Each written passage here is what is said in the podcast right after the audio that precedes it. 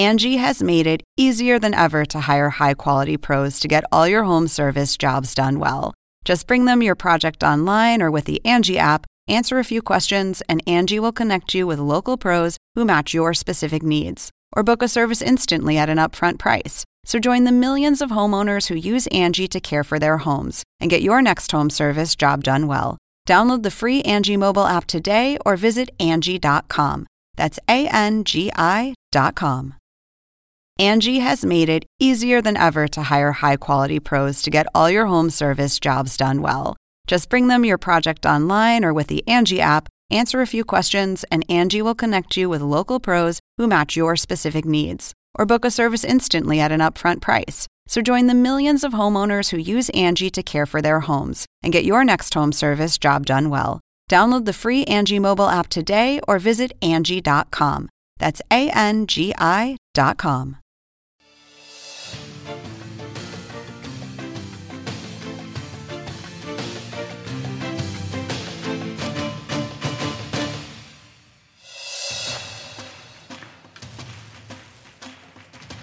¿Qué tal? ¿Cómo están? Muy buenas noches. Un placer saludarles. Soy Fernando del Rincón. Bienvenido. Bienvenido a Conclusiones.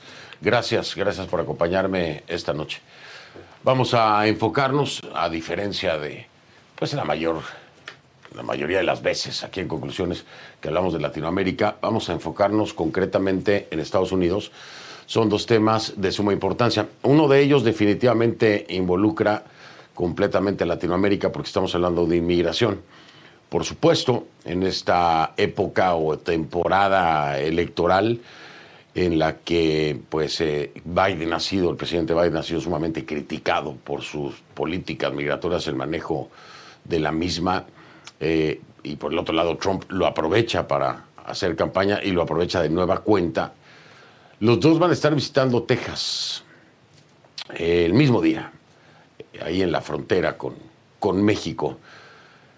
De acuerdo a diferentes encuestas de opinión o consultas entre los estadounidenses, ya el tema migratorio ocupa el primer lugar en, de, en algunas de ellas. ¿no? El primer lugar como el tema de preocupación o el eje central de la política estadounidense y de la campaña aquí en Estados Unidos. En otras ocupa el segundo lugar. Eh, eh, imagínese usted, por supuesto, juegan entre la economía y la inmigración, entre primero y segundo lugar. Así de importante es el tema en los Estados Unidos. Así de importante se ha convertido entonces ya en eh, la narrativa y el eje de estrategia de cada uno de, de los dos, ¿no? de Joe Biden, el actual presidente, y del expresidente Donald Trump. Pero la realidad es que esto tiene su origen mayormente, mayormente, porque hay inmigrantes de todo el mundo, ¿no? Que llegan a los Estados Unidos. Este es un país que fue eh, fundado por inmigrantes y construido por inmigrantes. Pero en la actualidad, la mayor parte de esos inmigrantes viene de Latinoamérica, de países eh, concretamente, es decir, por volumen, Venezuela, Nicaragua, Cuba, eh, Centroamérica, México ha bajado, pero continúa, continúa este, ocurriendo, ¿no? México ha bajado en el número de migrantes que tratan de cruzar de manera ilegal. La, responsabilidad que hoy maneja Estados Unidos es sumamente importante, pues porque es su país, a final de cuentas, ¿no?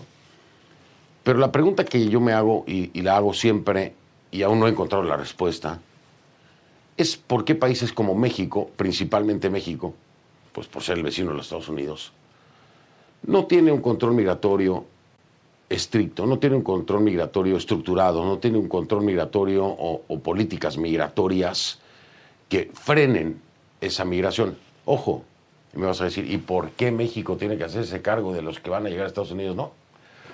Es que el tema aquí, y es algo que no se le dice a la gente, que, no se habla desde la presidencia, y ojo, no estoy hablando desde la de Andrés Manuel López Obrador, estoy hablando de todos los sexenios, es que mucha de esa migración, Haití, Venezuela, Nicaragua, Cuba, Centroamérica, se queda en México, se queda en México. Y así como estadounidenses se quejan de que los están literalmente manteniendo, porque los gastos se pagan con los impuestos que pagamos en este país, a los mexicanos también les cuesta. Y, créame, les cuesta muchos millones de pesos. No es que estén en las mejores condiciones, ni que tengan los mejores albergues, ni que tengan la mejor atención médica, sanitaria para los migrantes que se quedan en México, donde las oportunidades de trabajo no se comparan con las que puede haber en Estados Unidos, donde la economía no se compara con la que hay en Estados Unidos, pero sí, también le cuesta a los mexicanos. Todos esos haitianos, cubanos, venezolanos, centroamericanos que se quedan en México generan gastos. Y de estos gastos no se habla. México sí, es mayormente un país de tránsito, pero hace ya varios años dejó de ser solo un país de tránsito. También es un país destino. Y más aún durante la administración Trump, con el país, tercer país seguro, ¿no? Donde se que, se queden en México. Muchos se quedaron. Vaya usted a Tijuana, por ejemplo, vaya usted a, visitar este, las zonas fronterizas de México con Estados Unidos. Y la población ya no nada más flotante, ¿eh? la que ya se ha estado empezando a establecer, extranjera en toda esa franja fronteriza, es enorme.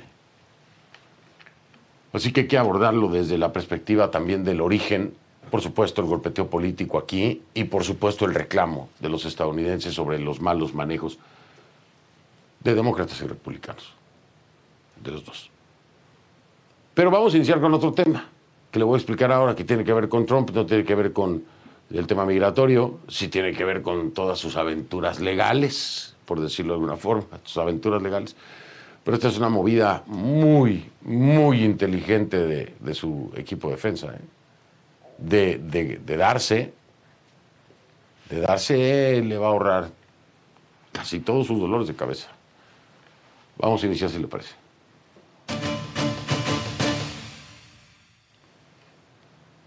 Por eso le pido que a partir de este momento me acompañe utilizando la etiqueta numeral Conclu Trump CS de Corte Suprema. CS de Corte Suprema. Conclu Trump CS.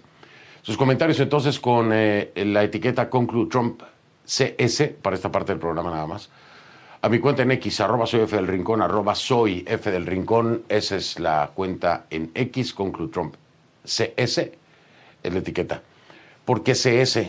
Porque va a ser la Corte Suprema de los Estados Unidos quien va a decidir si el expresidente Donald Trump puede argumentar inmunidad en el caso penal que enfrenta por interferencia electoral en 2020. Inmunidad, en, eh, eh, ¿por qué inmunidad en, este, en este caso penal? porque en su momento, en su momento, era presidente. Y los presidentes tienen inmunidad. Entonces, se le acusa de un hecho ocurrido durante su presidencia, después de haberlo sido. ¿No? O sea, ya es un expresidente. Pero en el momento del presunto ilícito de, de la presunta violación la Constitución, este era presidente y tenía inmunidad. Fíjense qué inteligente movida, muy válida, ¿no? Porque ni siquiera es que sea algo retroactivo, es, es por fechas. Esto es solamente con el tema de la interferencia electoral en 2020, que es muy grave porque podría impactarlo incluso en su carrera de la presidencia. Se espera que el alto tribunal escuche los argumentos antes del 22 de abril, pero en cualquier caso la decisión representa una victoria para Trump quien defiende que los presidentes podrían dudar en tomar ciertas acciones si les preocupa la posibilidad de enfrentar cargos penales después de dejar la Casa Blanca. Asimismo, la posible aceptación de la Corte Suprema del argumento de la inmunidad podría socavar otros procesos judiciales contra Trump. Por eso le digo, ¿no? De, darse, se, le, se le van varias cosas, ¿no? Con la inmunidad es un tema legal, como dicen aquí, ¿no? Son esos agujeros legales, esos loopholes, esos agujeros legales que logran encontrar para beneficiar a su, a su representado. En este caso, en este caso, el expresidente Donald Trump. ¿Qué tan realista es esto? Vamos a platicarlo con mi invitado, si le parece.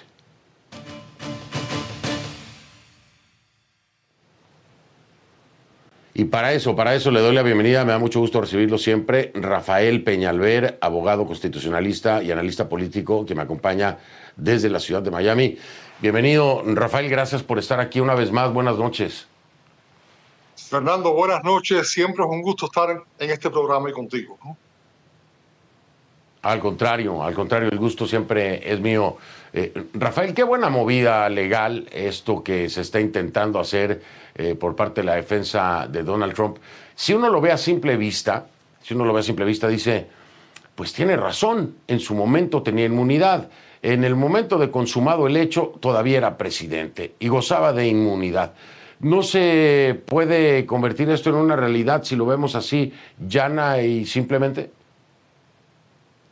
Mira, Fernando, tú decías algo muy válido, que esto ha sido una jugada brillante por parte de los abogados de defensa del expresidente Trump. ¿Por qué? Porque han sacado a reducir algo que nadie cuestionaba. Eh, la democracia y la, constitución norteamericana está basada en, tres principios. Uno, de que este es un Estado de Derecho, donde la ley impera. Segundo, que la mayoría es la que, la que dicta. Y por último, que no hay ninguna persona que esté por encima de la ley, incluyendo el presidente. Y jamás en la historia de 250 años y más de este, de este país se había cuestionado si el presidente tenía inmunidad o no. Es una pregunta que nunca había llegado a la Corte Suprema, nunca se había planteado, porque ningún presidente anteriormente había sido encausado por un delito, mucho menos por el delito de tratar de permanecer en el poder después de haber perdido las elecciones. Cuando a Trump lo encausan, especialmente los dos cargos federales que, le trae Jack Smith, el de Washington y el de los documentos aquí de Mar-a-Lago en la Florida, él de pronto saca esa tarjeta mágica de un bolsillo y dicen, este caso no puede seguir adelante porque el presidente tiene inmunidad. Y la jueza que está llevando el caso en Washington dice, efectivamente, ese es un, ese es un argumento al que yo no tengo respuesta, hay que llevarlo, o la, la jueza en realidad dice, dijo, el presidente no tiene inmunidad porque no está por encima de la ley. Pero entonces Trump lleva esto a la Corte de Apelación de Washington. Y la Corte de Apelación unánimemente dice, no, el presidente no tiene inmunidad y por lo tanto el encausamiento criminal puede seguir, el caso puede seguir. En ese momento Trump eleva la apelación a la Corte Suprema de Justicia. Y la Corte Suprema, todo el mundo esperaba que simplemente iba a ratificar la decisión de la Corte de Apelación y que el juicio seguiría adelante pero no. Hoy, a las seis de la tarde, la Corte Suprema emite un dictamen inesperado, donde dice, vamos a concederle al expresidente Trump una audiencia para estudiar su reclamación de que hay inmunidad presidencial. No importa cómo la Corte dicte, si dicta al final que, hay inmunidad o no hay inmunidad, Trump ha ganado en el día de hoy lo más importante para él, que era posponer el juicio. Posponerlo a la Corte de, Suprema ha dicho que los argumentos orales van a ser el día 22 de abril. Después de los argumentos orales, pues siempre pasan semanas antes de que haya un dictamen de la Corte Suprema y a Trump lo que le interesa es que este juicio no se celebre o si se celebra, que sea después de las elecciones puesto que si él ganara la elección, él puede simplemente pedirle al secretario de justicia que él nombre que desestime el caso. Así que para Trump, más que los méritos de que si hay o no hay inmunidad, lo que él quería era ganar tiempo y lo ha logrado. Y, vaya, y vaya que, lo ha, que lo ha logrado Rafael, pero eh, además eh, el argumento a ver, por primera vez tengo que decirlo, ¿no?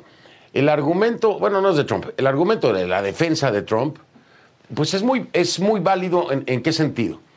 En que esto puede impactar eh, el futuro de la toma de decisiones de los presidentes en turno por miedo a enfrentar procesos penales después de ser presidentes. Y, esto también me parece que es algo eh, muy importante a tomar en cuenta.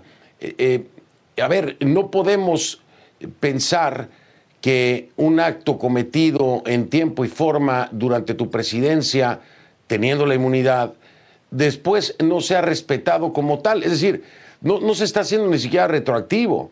Se está partiendo del hecho en la condición de presidente. Correcto, Fernando, pero hay una diferencia, yo creo, de lo que son actos presidenciales y lo que van más allá de lo que es un acto presidencial y en este caso es tratar de mantenerse en el poder. Es una cosa que tú estés inmune de un acto de, por ejemplo, de entrar en una guerra o firmar una ley. Todo eso debería tener, en mi opinión, inmunidad presidencial. Pero cuando tú abusas de la constitución que te ha puesto en ese puesto y pierdes una elección y tratas de mantenerte en el poder a través de, presionar a oficiales de distintos estados para que cambien el voto de esos estados y te den a ti los electores, a pesar de tú haber perdido el voto popular. O ya cuando fallas con todos los intentos que has, que has hecho de poner presión tanto a los oficiales estatales como hasta el propio vicepresidente, pues fomentas una un levantamiento para, para acabar con el acto culme de la democracia, que es la certificación del ganador de la presidencia, que fue lo que ocurrió el día 6 de enero en el Capitolio. Y fomentas para que miles de personas ataquen el, el Capitolio y paren el proceso de la certificación del ganador. Yo no creo que eso es un acto dentro de lo que es presidenciable, y por lo tanto yo no creo que eso debe ser una posición donde el presidente tenga inmunidad, puesto que si, si aceptamos ese punto, entonces se acabó la democracia. Tenemos una persona que tiene poder absoluto y puede simplemente permanecer en el poder, hacer lo que quiera hacer, inclusive matar a sus oponentes políticos, entonces tendría también inmunidad en ese caso. Yo no creo. Eh, yo, sabes que estoy de acuerdo contigo, ¿no? completamente. Estaba, estaba haciendo lo de abogado del diablo porque yo coincido contigo. hay cosas que son actos eh, o acciones presidenciales y otra cosa es un, por ejemplo, llamado a la insurrección. Eso es otra cosa, ¿no? Eh, la enmienda 14, la enmienda 14 de la Constitución. Hablemos de, eso después también, porque, a ver, hay una enmienda que es muy clara, ¿no? Y como tú dices, nada debería estar por encima de la ley. Eh, esto también debería tener algún impacto en la decisión de si puede o no puede, o debería o no debería volver a ser presidente de los Estados Unidos, ¿no? Aquí hay mucho más en juego, creo yo. Rafael Peñalver. Regreso, me acompaña, eh, le digo, Rafael Peñalver, abogado constitucionalista y analista político desde Miami. Vuelvo con él.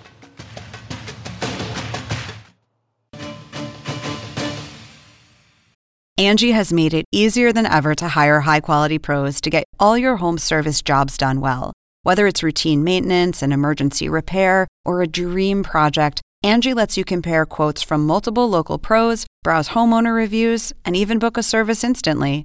Angie's been connecting people with skilled pros for nearly 30 years. So the next time you have a home project, bring it to Angie to get your job done well.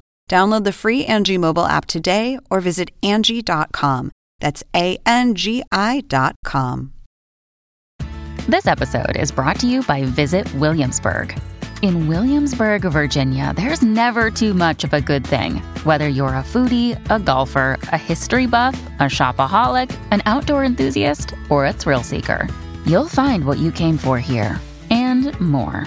So ask yourself, what is it you want? Discover Williamsburg and plan your trip at visitwilliamsburg.com. De vuelta con Rafael Peñalver, abogado constitucionalista y analista político, me acompañas de la Ciudad de México. Ah, hay una cosita que se me pasaba y quería preguntarte tu punto porque llamó mucho la atención, Rafael, el hecho de que la Corte Suprema se tomó casi dos semanas ¿no? para hacer este anuncio. Entonces algunos sugieren que tras bambalinas hay movimientos muy importantes por el tiempo que tardó. Eh, ¿qué, tanto crees tú que en realidad hay un movimiento tras bambalinas eh, para que se haya dado este retraso? O bueno, no sé si llamarlo retraso, pero que se haya tardado dos semanas en hacer el anuncio de la Corte Suprema. Mira, Fernando, como tú decías anteriormente, la, la Corte Suprema está jugando un rol eh, extremadamente importante, quizás como nunca en las campañas políticas de Estados Unidos. Eh, en este momento hay tres casos que afectan directamente la candidatura de Donald Trump ante la Corte Suprema. Eh, en este caso, nadie esperaba porque la decisión de la Corte de Apelación había sido tan concreta y unánime que no había diferencia. Así que muchas personas dijeron, eh, no, la Corte Suprema ni siquiera va a aceptar revisar este caso. Yo discrepé un poco de ese punto porque pensé que era algo tan importante el hecho de que se estableciera si había o no inmunidad presidencial, que quizás la Corte Suprema quisiera tener la última palabra, no simplemente ratificar la orden o la opinión de la Corte Inferior. Pero el hecho de que se hayan tomado dos semanas para llegar a esta conclusión, de simplemente de aceptar el caso, el hecho de que uno de los miembros de la Corte Suprema, el magistrado Clarence Thomas, cuya esposa participó activamente en la demostración y la organización de lo del 6 de enero y ha estado muy eh, muy, muy activa en todo el proceso de tratar de mantener la presidencia de Donald Trump y que él no se haya descalificado del, del caso. Eh, el hecho de que el otro caso pendiente, uno de los casos pendientes es el de la enmienda 14. La enmienda 14 que dice que una persona que haya participado en una insurrección está descalificado de ocupar la Casa Blanca. Eh, ese caso se oyó, la audiencia, la audiencia fue el día 8 de febrero. Hoy estamos a 28 y todavía una decisión que aparente, aparentaba que iba a ser unánime por la forma en que se desarrolló esa audiencia el día 8 de febrero, pues todavía no tenemos decisión. Y más aún la semana que viene es, son las elecciones del Super Tuesday, del Gran Martes. Y muchos estados todavía no saben si Trump va a estar o no va a estar en la boleta. Así que sin duda la Corte Suprema está demorando el proceso y toda demora en este proceso está ayudando a Donald Trump. Para mí es muy difícil pensar que, sea, que, que sean movimientos, eh, como, se dicen, atrás del, escenario para tratar de influenciar el escenario político, porque si vamos por ese camino, entonces ya no creemos en nada. La Corte Suprema pues, empieza a jugar un rol político, pues es la última institución que nos queda en este país y la democracia en este país está basada en el respeto a las instituciones. Así que espero que ese no sea el caso, pero sin duda cada día que demoren estas decisiones está ayudando a Donald Trump.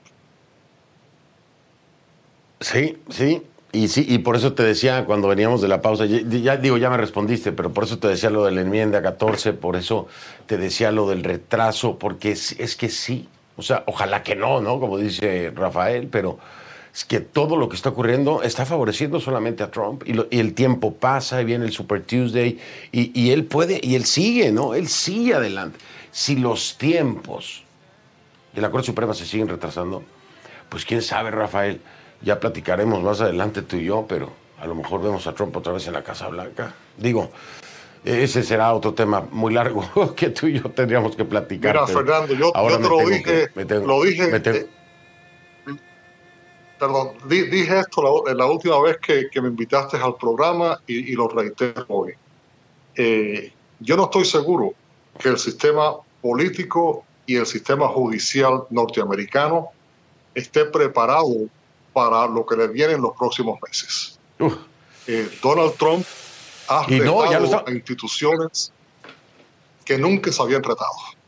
Y hay que ver si ya, y ya lo estamos, viendo. estamos viendo.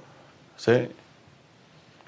Y lo estamos viendo, lo, hablamos tú y yo ese día, y, me acuerdo perfecto, y lo estamos viendo. No estaban listos y no están listos para lo que está pasando con Trump. Es un fenómeno hasta en eso, ¿no? Rafael Peñalver, te mando un, abrazo, que pases excelente noche. Muchísimas estamos en contacto. Siempre un gusto. Muy buenas noches a ti y a tus oyentes. Buenas noches. Gracias, gracias, buenas noches. Rafael Peñalver, abogado constitucionalista y analista político, me acompañó desde Miami. Hago una pausa, regreso. Hey, it's Ryan Reynolds, and I'm here with Keith, co star of my upcoming film, If, only in theaters, May 17th. Do you want to tell people the big news? All right, I'll do it. Sign up now and you'll get unlimited for $15 a month in six months of Paramount Plus Essential Plan on us. Mintmobile.com slash switch. Upfront payment of $45 equivalent to $15 per month. Unlimited over 40 gigabytes per month. Face lower speeds. Videos at 480p. Active Mint customers by 531.24 get six months of Paramount Plus Essential Plan. Auto renews after six months. Offer ends May 31st, 2024. Separate Paramount Plus registration required. Terms and conditions apply if rated PG.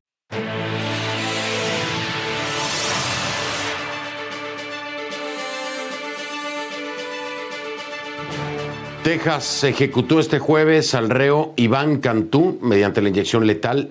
En este caso sí fue literal, que Cantú mantuvo su inocencia hasta el último segundo.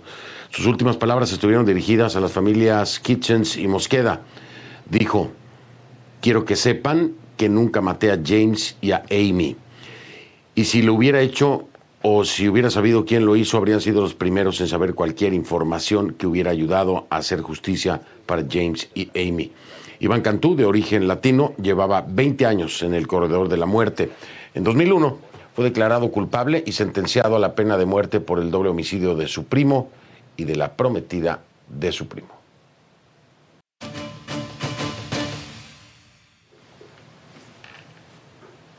A ver, no se lo tengo que decir, pero cuanto más se acercan las elecciones presidenciales de noviembre aquí en Estados Unidos, más ha ido aumentando el descontento con la gestión de que la gestión del presidente Joe Biden, perdón, eh, con respecto a la crisis migratoria en la frontera. Como resultado, el electorado se está inclinando más hacia la derecha en lo relativo a la inmigración. Sobre todo, sobre todo eh, si hablamos de los votantes republicanos, ¿no? Ahí está más que claro. Hay una encuesta nacional de Gallup publicada eh, el martes que reveló que casi tres quintas partes de los republicanos consideran que la inmigración es el problema más importante que enfrenta Estados Unidos. Por arriba, como le decía yo, por arriba de la misma economía, ¿eh? Y un 90% cree que el gran número de inmigrantes que ingresan de manera ilegal son una amenaza crítica para los intereses nacionales. Además, más del 80% apoyan la construcción de un muro en la frontera con México, según una encuesta de la Universidad Quinnipiac. Y además, un 72% estaba de acuerdo con la afirmación de que Trump eh, dice que los migrantes están envenenando la sangre del país. Estoy de acuerdo con una encuesta de la cadena CBS y YouGov en enero. A esa percepción negativa se suma otro dato todavía más preocupante. En lo que va del año, casi 70 mil migrantes cruzaron la selva del Darién rumbo a Estados Unidos, así lo informó este fin de semana el ministro de Seguridad de Panamá. Otro indicio de la importancia de la inmigración en la probable revancha electoral entre Joe Biden y Donald Trump es que ambos, como ya le decía al inicio del programa, van a visitar la frontera mañana, este jueves, el mismo día. Varias fuentes han indicado que el presidente Biden está barajando una acción ejecutiva para limitar la capacidad de los migrantes para solicitar asilo en la frontera. Esta es una política, de hecho, propia de Trump, quien, por cierto, promete una campaña militarizada de deportación masiva, puerta a puerta.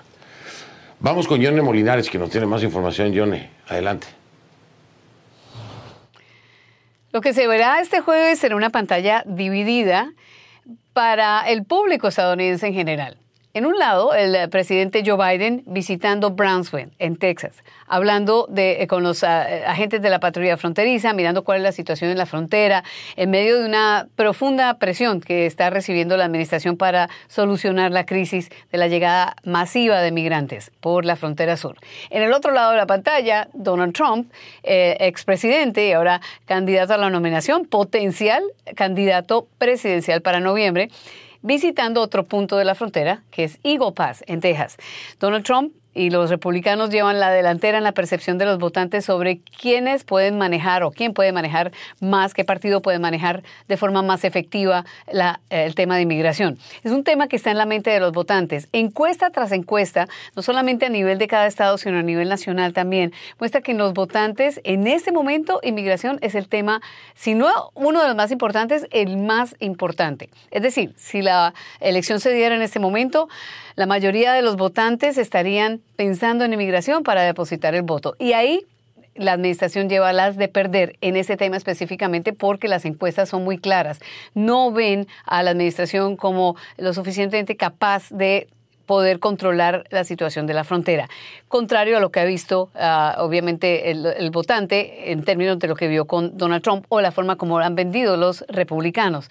Claro, es diferente. Joe Biden está manejando ah, una migración post-pandemia, consecuencia de los problemas que dejó precisamente el COVID-19 y la pandemia en muchos países. Es, la migración es un asunto que está ocurriendo en toda la región y en el mundo en general. Pero los republicanos, pues que tuvieron, sí, una serie durante la administración Trump, una serie de caravanas, etcétera, no mm, tuvieron una migración del volumen que se ha visto en los últimos años. Y eso ha generado que los republicanos eh, acusen a Biden de haber relajado muchas de las políticas de Donald Trump y permitido más de 6 millones de migrantes eh, cruzar en los últimos tres años. El asunto se ha eh, complicado de tal forma que Joe Biden ya había incluso filtrado la posibilidad de cambiar o hacer unos cambios drásticos en la forma como se, se puede aceptar el asilo para aquellas personas que entren ilegalmente por la frontera. Y se parecía mucho a un acuerdo que los demócratas también aceptaron también incluso a, pesar de que no estaban de acuerdo con estos eh, eh, mecanismos tan eh, fuertes. Y ahora muchos de los activistas están molestos con el presidente y con los demócratas por eh, los cambios que está haciendo, que lo ven eh, a todas eh, luces como una respuesta simplemente a la presión política. Como sea, se va, a ser un momento muy interesante, donde mm, más allá de lo que muestren las pantallas, es la forma como los votantes van a ver a los dos partidos y a los líderes de los dos partidos manejar el tema de inmigración de aquí en adelante. Así que veremos qué pasa después del jueves. Yone Molinares, CNN, Washington.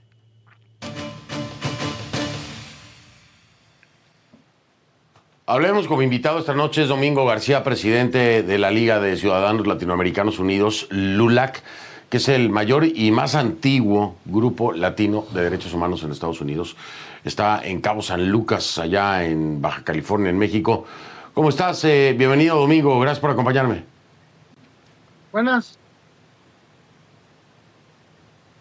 Aquí estoy. Buenas, buenas noches. Domingo, eh, gracias. Oye, pues nos queda claro, Domingo, que el tema es tan importante que van a estar Biden y Trump en la frontera, ¿no? Biden lo criticaban mucho por no haber separado en la frontera, ahora va a estar allá. Pero eh, insisto en, algo, es, es, una crisis la que está viviendo Estados Unidos y queda demostrado, ¿no? En diferentes eh, estados fronterizos, una gran problemática, pero creo que hay un tema de irresponsabilidad importante también por parte del gobierno de México, no para proteger a Estados Unidos, sino también porque muchos de estos migrantes ya se están quedando en México. Eh, las políticas migratorias mexicanas son sumamente flojas, no tienen eh, ni siquiera eh, eh, una estructura concreta para poder detener este flujo migratorio. Mi pregunta es esta. ¿A quién hacer responsable realmente de la crisis entonces? ¿A Estados Unidos con cualquier presidente o a un México que pues no hace nada tampoco por detenerlos y que se queden en su territorio? Mira, esta es una crisis humanitaria. Yo, mi familia, mi padre, mi bisabuelo vienen de Eagle Pass, Texas, de Morelos, Coahuila, México. Este, conozco la frontera muy bien.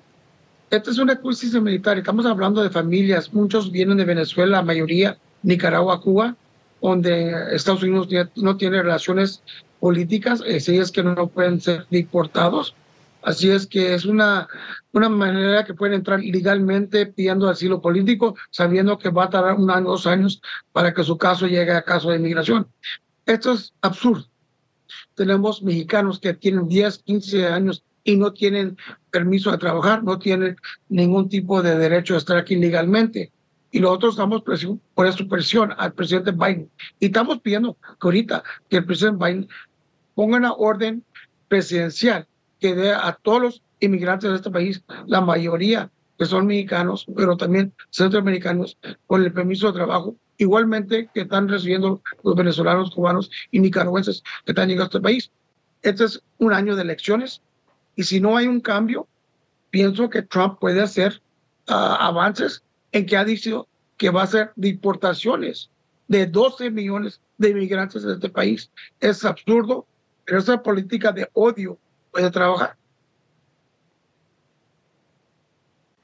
Yo, yo, yo coincido eh, en que hay decisiones o políticas radicales y racistas. Eh, eh, estoy de acuerdo contigo.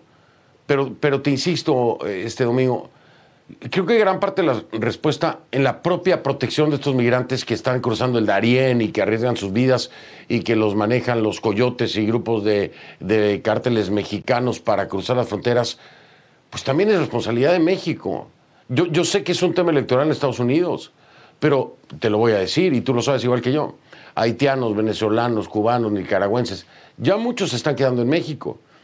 Muchos se quedan en México cuando están cruzando. Otros porque lo regresan. Lo regresan y entonces empiezan a hacer su vida a México. Ustedes deben estar empezando a padecer eso en las zonas fronterizas. Ya lo padecen.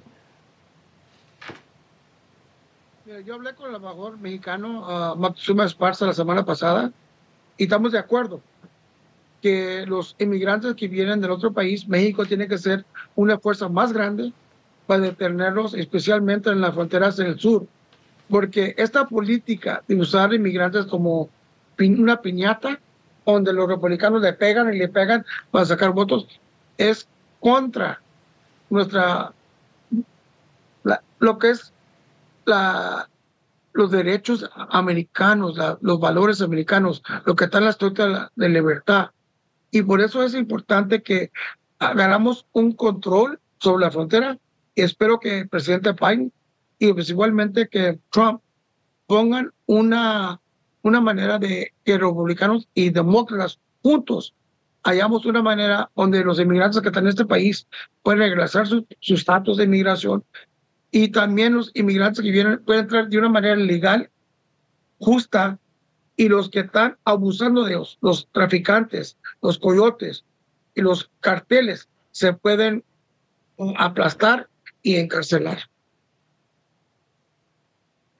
Será, será muy, eh, yo veo muy difícil, a ver, cuando el tema migratorio se ha convertido en el de mayor importancia para el electorado estadounidense, veo muy difícil bueno, veo imposible que se vaya a dar alguna acción ejecutiva, en este caso por parte del presidente Biden, que yo creo, yo creo, no lo sé, que tal vez aproveche su presencia mañana para anunciar esa acción ejecutiva, que sea a favor de los migrantes. ¿eh? Lo dudo mucho, porque se están jugando demócratas o republicanos. Por eso ahí me pregunto yo, ¿en realidad les importa el migrante o lo que les importa es el provecho político que les puede dar dependiendo del reclamo de los estadounidenses? Dímelo después de la pausa, Domingo, si te parece, porque tú lo dijiste que los republicanos los agarran como piñata y le dan y le dan. Sí, pero los demócratas también, ¿eh? Los demócratas también. La gran pregunta es, ¿hay un interés real en el migrante o es nada más un tema de político? Yo tengo mi respuesta, pero ¿cuál es la tuya? Después de la pausa te escucho. Es Domingo García que me acompaña, es el presidente de LULAC. Ya regreso.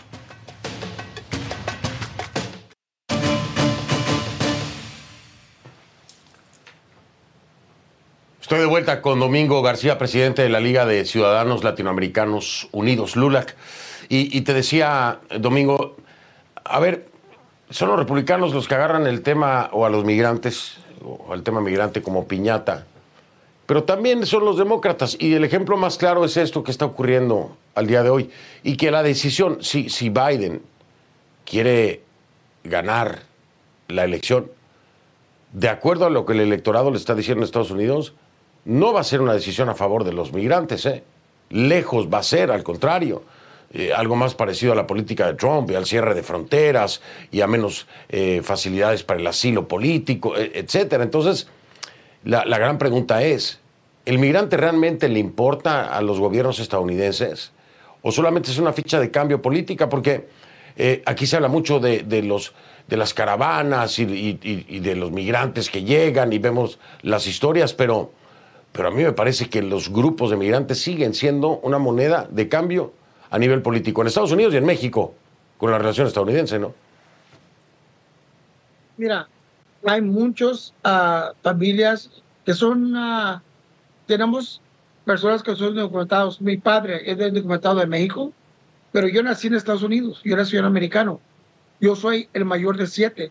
Yo tengo seis hermanos y hermanas que son ciudadanos americanos, todos están registrados para votar. Uno es policía, uno es maestra, etcétera, principal. Así es que tenemos un grupo mixto. Si los inmigrantes y los que los soportan salgan a votar y apoyen el candidato que está en favor de la migración a una una migración comprensiva que tenga republicanos y demócratas como George Bush y Ronald Reagan, igualmente que Biden y Obama. Entonces posiblemente podemos pasar una reforma migratoria que va a trabajar.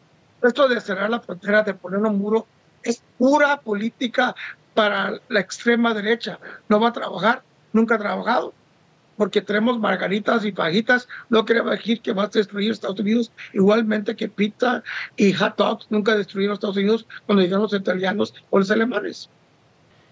Sí, yo, yo- este, también te diría que eh, desde, desde Reagan no ha habido algo de peso importante y en favor de los migrantes. Así que de ahí creo que está la respuesta, ¿no? En el registro histórico. La amnistía fue de Reagan, de ahí para acá ha sido un debate, ir y venir, y cada vez que hay elecciones es el tema, y, eh, eh, o sea, que, a ver, la cosa sigue igual. No hay una solución para millones de migrantes en este país todavía. Pero ahora hay una crisis humanitaria en las fronteras. México y Estados Unidos. Eso es un hecho. Domingo, me tengo que despedir, pero te agradezco. Te mando saludos allá a, a Cabo. A Cabo San- Oye, bellísimo Cabo, ¿eh? Bellísimo Cabo San Lucas. Me, Yo ya que- voté que no voy, y que la raza salga a votar en Estados Unidos y Puerto Rico. Gracias. Gracias, gracias. Qué, qué amable. Voy a hacer una pausa entonces y ya regreso. Soy Fernando El Rincón. Gracias por haberme acompañado y como siempre le digo, ¿no? Si quiere, solo si quiere, lo veo, lo veo mañana. Muchas gracias. Pásela bien.